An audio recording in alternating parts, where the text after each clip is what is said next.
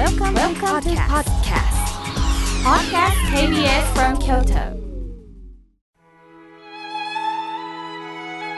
改めまして僧侶の河村明慶です今日の法話のテーマは本当に驚くことについてお話しいたしますさて紅花も咲いてきました同時に紫陽花も咲き出しましたね青白ピンクの紫陽花は代表的でその他線香花火が飛び散ったような紫陽花など私たちの目を楽しませてくれます。この紫陽花は日本原産の学紫陽花が西洋で品種改良され西洋紫陽花としてまた日本に持ち込まれたそうです。紫陽花の中でもよく目にする青い色の紫陽花。この色がなぜ青になるかというと土壌によって変わるんですって土壌の pH 値というのがあるそうなんですが日本の土壌は弱酸性であることが多いため青から青紫のアジサイになりやすいそうですさてその青いアジサイの花言葉は「無情、辛抱強い愛情です。雨に耐えて咲く姿から、まあ、そんなイメージが連想されるのかもしれません。この無常は仏教用語です。仏教の教えの基礎が諸行無常、諸法無我、涅槃弱情の3つで表されています。これを仏教では三法院と言います。これに一切回復。一切回復とは人生は苦しみの連続ですよという意味です。この一切回復を柱立てにして加えたものを四法院と言います。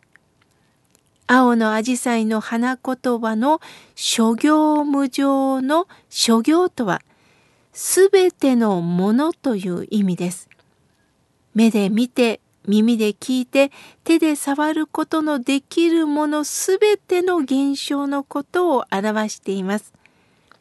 今度はこの無常なんですが、字を想像してください。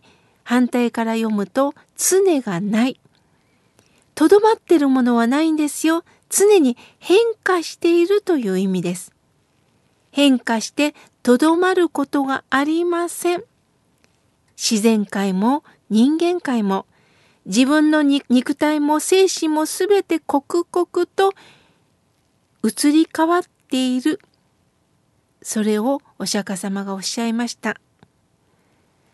これを言うとがっかりするかもしれませんが、例えば結婚式の時に変わらぬ愛を一生あなたを愛し続けますと、まあ、誓いの言葉を発する方がいますよね。しかし、よーく考えると、これにはちょっと無理があります。その時は、変わらぬ愛を、愛を誓いますという気持ちなんですが、時間とともに、また違う感情が出てくるのも事実です。愛は愛でも変化しているんです。20代の時の愛し方、30代、40代、50、60、70、80、90代、100の愛し方は、その都度その都度年齢とともに変わってきてるんですよね。私たちはこの今一瞬、この日を生きてます。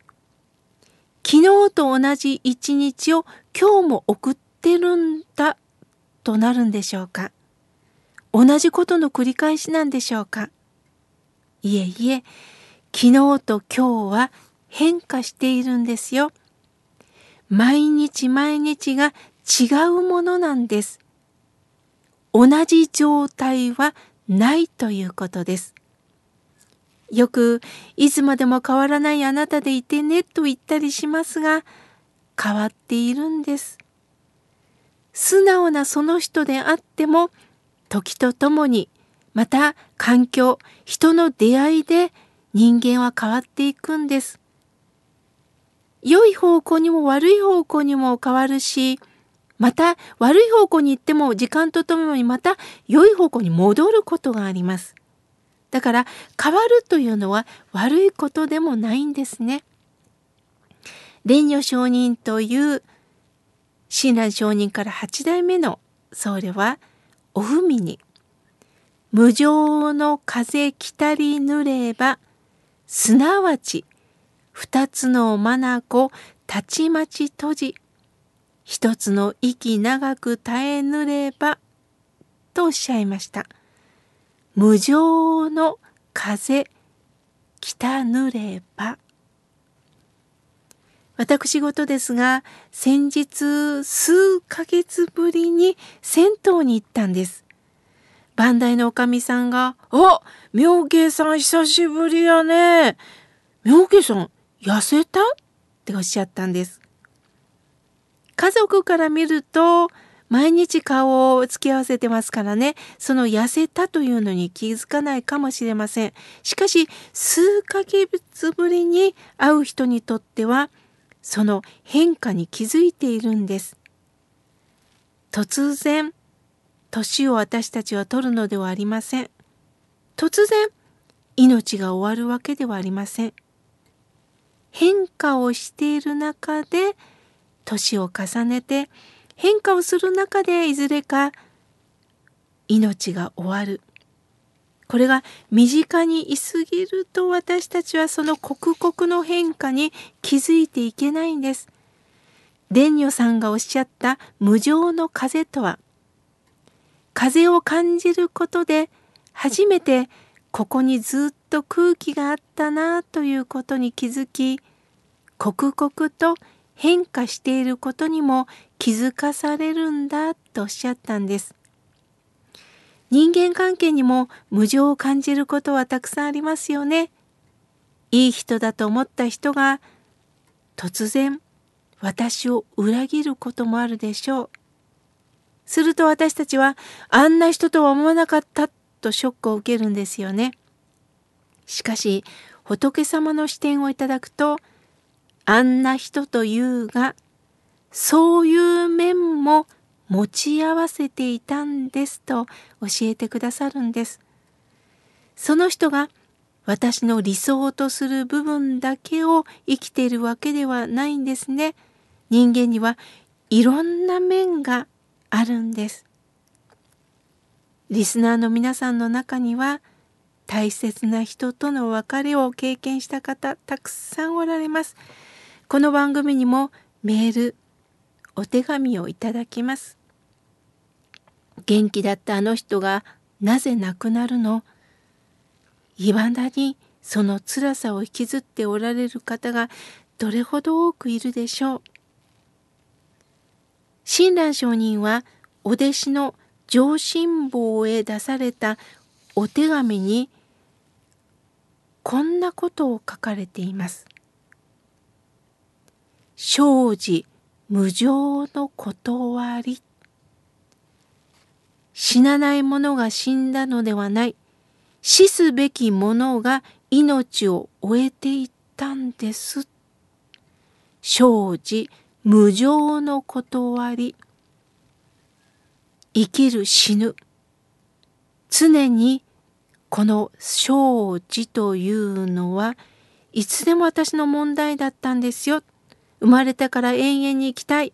そして長生きしたい。この気持ちもわかりますけども、生まれたということは、刻々と変化をした中で、いずれか死を迎えなければいけないということです。なぜ親鸞上人がこのお手紙を書かれたかというと、このお手紙は1260年11月13日の日付が入ってるんですが、商人のお手紙の中で日付が入ってるのはこれが最後なんです。親鸞上人が88歳の冬に書かれたお手紙ですが厳しいお言葉で私たちの命の事実について書かれています。この世に生を受けた瞬間から私たちはいつでも死を迎えてもおかしくないんですよということです。なぜこういうことを書かれたかというとこのお手紙を書かれた文王元年の前の年は上元元年わずか1年で言語が変わってるんです。文王元年の翌年はさらに校長元年に改元されています。実はこの時期日本各地では天変地異が起こっていたんですね。そして全国的な大飢饉疫病が蔓延し全ていろんな無数の方が命を落として行かれてる悲惨な状況だったんです。その状況を目の前にしながら親鸞上人は渾身の思いを込めてこの手紙に書かれたんです。なぜあの人が死ななければならないのと悔やむ気持ちわかります。しかし違う角度から見ると生きてることを当たり前と思い命を終えていくことを驚きとして受け止めていってないということなんですね。本当に驚くべきことはいつどうなってもおかしくない私が今ここに生かされてるという事実なんです。変化してやまない無常の世界にいる私たちだからこそまず今こうして生きてることに驚きませんか？毎日変化をしている私そのことを味わいながら生きていきましょう。今日は本当の驚きについてお話しいたしました。